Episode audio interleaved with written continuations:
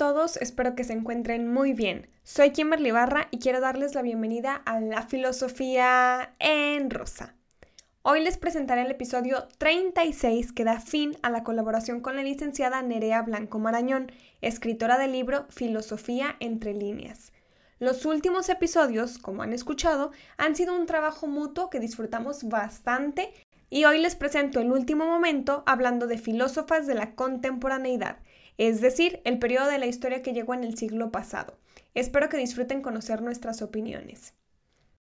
Empezamos entonces con la edad contemporánea o la época contemporánea, que fue después de la Revolución Francesa, eh, después de la independencia de Estados Unidos de Norteamérica, y en este movimiento eh, inició a principios del siglo XIX o a mediados del siglo XIX, coincidirán otros con ya filosofías un poquito, no quiero decir comunistas, pero sí que se buscaba que el obrero tuviera un poquito más de espacio, ¿no? Por las revoluciones industriales, eh, hubo revoluciones en América después de las independencias. Bueno, hubo dos revoluciones industriales en la economía. Una fue de 1750 a 1840 y otra fue de 1880 a 1914. Entonces, eh, estuvieron las dos guerras mundiales en el siglo pasado, estuvo el holocausto a los judíos, o sea, fue una época, yo me atrevo a decir, demasiado violenta y no es como que en el pasado no hubiera habido violencia, también la hubo. De mediados del siglo XIX en adelante y el siglo XX eh, hubo como mucho caos y por eso la filosofía tomó un giro un poquito eh, nihilista en unas épocas, existencialista en otras y, aparte había salido como esta teoría del obrero eh, buscando más derechos, ¿no? Y aquí entran mujeres muy importantes que tenemos, que Nerea las va a exponer. Vamos con la primera. Es la filósofa que vamos a ver del siglo, básicamente del siglo XIX, eh, nace en 1861 y eh, es conocida en el mundo de la filosofía porque dejó en la friendzone a Nietzsche. Andrea Salomé es una filósofa, una figura que revoluciona un poco el, panorama. Bueno, pues es la única hija de una familia de todo hombres. Le permite que vaya a estudiar a, creo que es a Viena, que es el único sitio en el que podían estudiar mujeres en la universidad. Ella va para allá y se convierte en una súper intelectual de la leche. Conoce a Paul Rie y, eh, bueno, Paul Rie y Nietzsche. Entonces, eh, se hacen amigos los tres y empieza el momento de tirarle los trastos a la guapa inteligente de la clase eh, y ella les dice a los dos que, oye, mira que no. Andrea Salomé eh, es una mujer que es súper reconocida en su época, conoce a, Freud, bueno, termina siendo la primera mujer eh, psicoanalista del Círculo de, Viena, creo que se llama así, o, sea, el círculo que montan los psicoanalistas, pues ella es la primera mujer. El caso es que era una mujer eso, que todo el mundo se acercaba a ella en plan, hola, hola, y ella decía que no, que no. Confiada, inteligente, segura de sí misma, eh, tú, tú, tú, tú, pa'lante.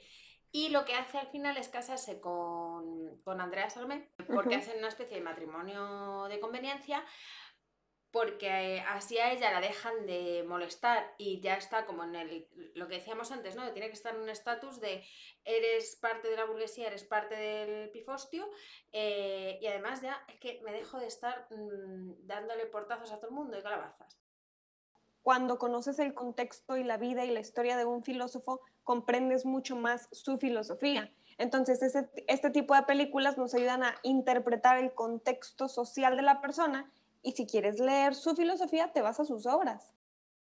María Zambrano nace en Málaga, se vio exiliada debido a la guerra civil y es una pensadora que tiene como dos líneas de pensamiento o, que se pueden ver como dos facetas, una más política y otra más filoexistencialista. Era estudiante de Ortega y claramente bebe de Nietzsche lo que no está escrito se ve esa parte como más filosófica de lo que es la persona, ¿vale? Porque yo creo que Zambrano básicamente lo que va a pensar es cómo tenemos que ser sujetos y cómo vivir como sujetos en democracia.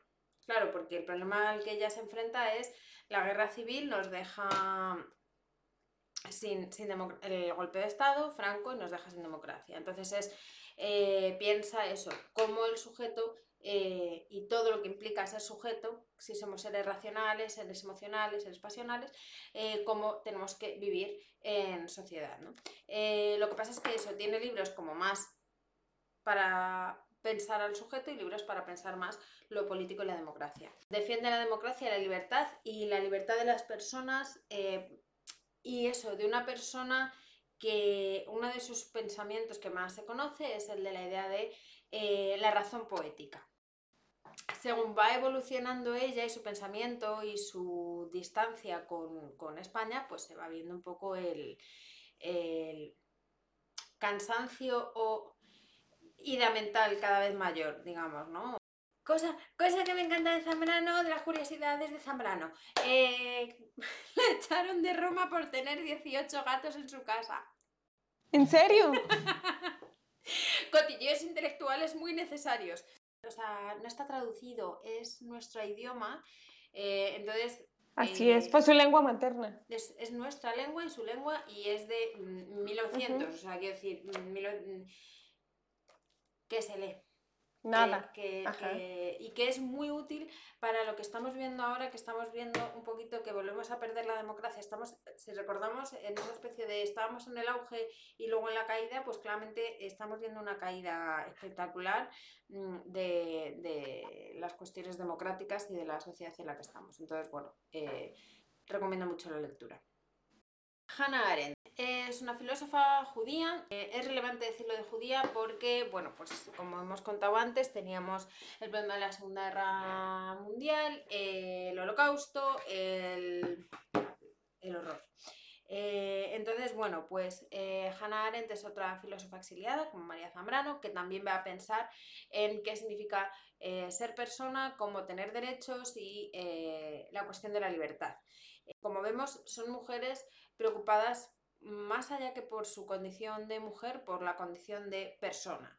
Las obras relevantes de Hannah Arendt, eh, bueno, tienen que ver precisamente con pensar, eh, bueno, pues el mal y pensar eh, cómo se llega a las sociedades mm, a las que de repente les estaban llevando, ¿no? A lo que llamamos hoy en día totalitarismos. Se, se fue exiliada de Alemania porque el gobierno nazi la encontró protegiendo judíos. O sea, ella no tenía pensamientos eh, judíos, no seguía tal cual la religión, pero venía de una familia judía.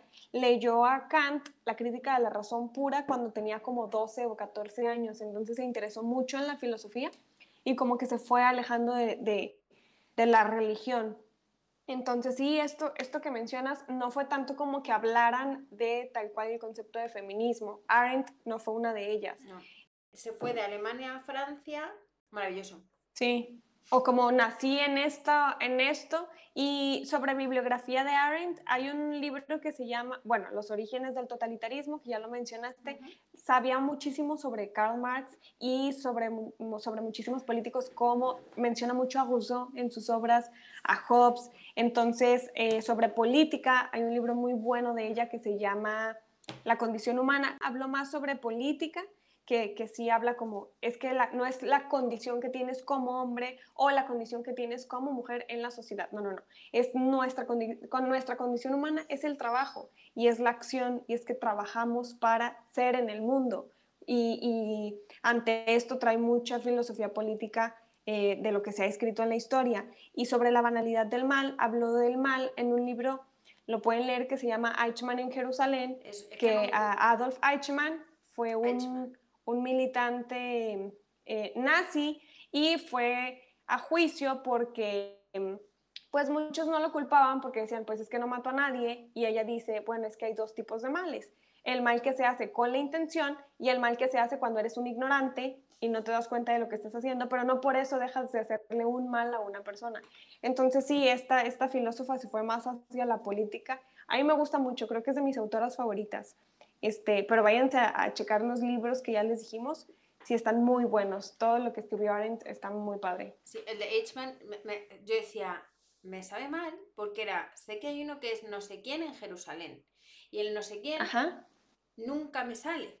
¿Sabes? Es esto que sé que empieza por E, ¿sabes? Que, que, como tengo memoria fotográfica me quedo con E en Jerusalén y digo... y, sé que es ahí donde está el, tema de la banalidad del mal, pero he dicho, mira, para decir mal el título, nos lo ahorramos. Em, sí. Pasamos a la siguiente filósofa. Sí. Simone. Simone de Beauvoir. Francesa.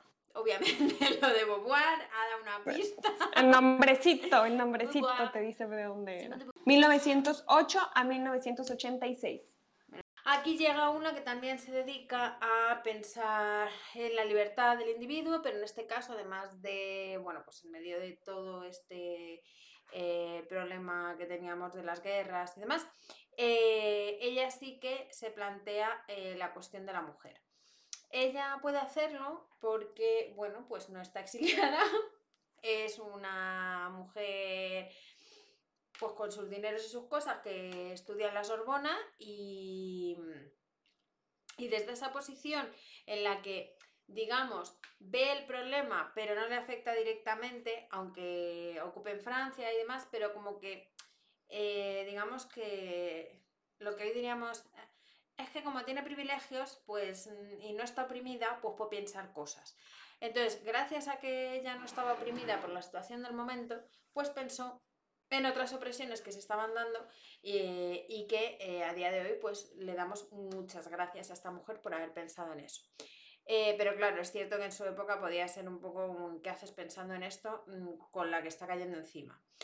Que yo creo que todas las filósofas que hemos visto, esta y Hannah Arendt son las dos únicas que pueden de alguna manera ser más conocidas por la mayoría de los de los que estamos por aquí. Bueno, Zambrano a lo mejor porque es española y algún español estará viéndonos, pero eh, yo creo que de las más conocidas es, es aquí nuestra amiga Simón 1.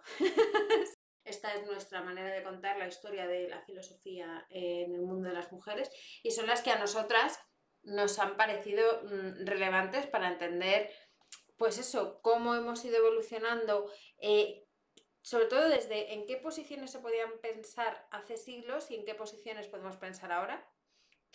Este fue el episodio sobre filósofas de la contemporaneidad y la colaboración con la licenciada Nerea Blanco concluye aquí. Ojalá les haya gustado escuchar algo distinto en la filosofía, conocer a nuevas filósofas y como saben, pronto habrá un nuevo episodio volviendo a la rutina que tenemos donde les presentaré a un filósofo, un concepto y mis opiniones desde mis lecturas para invitarlos a filosofar.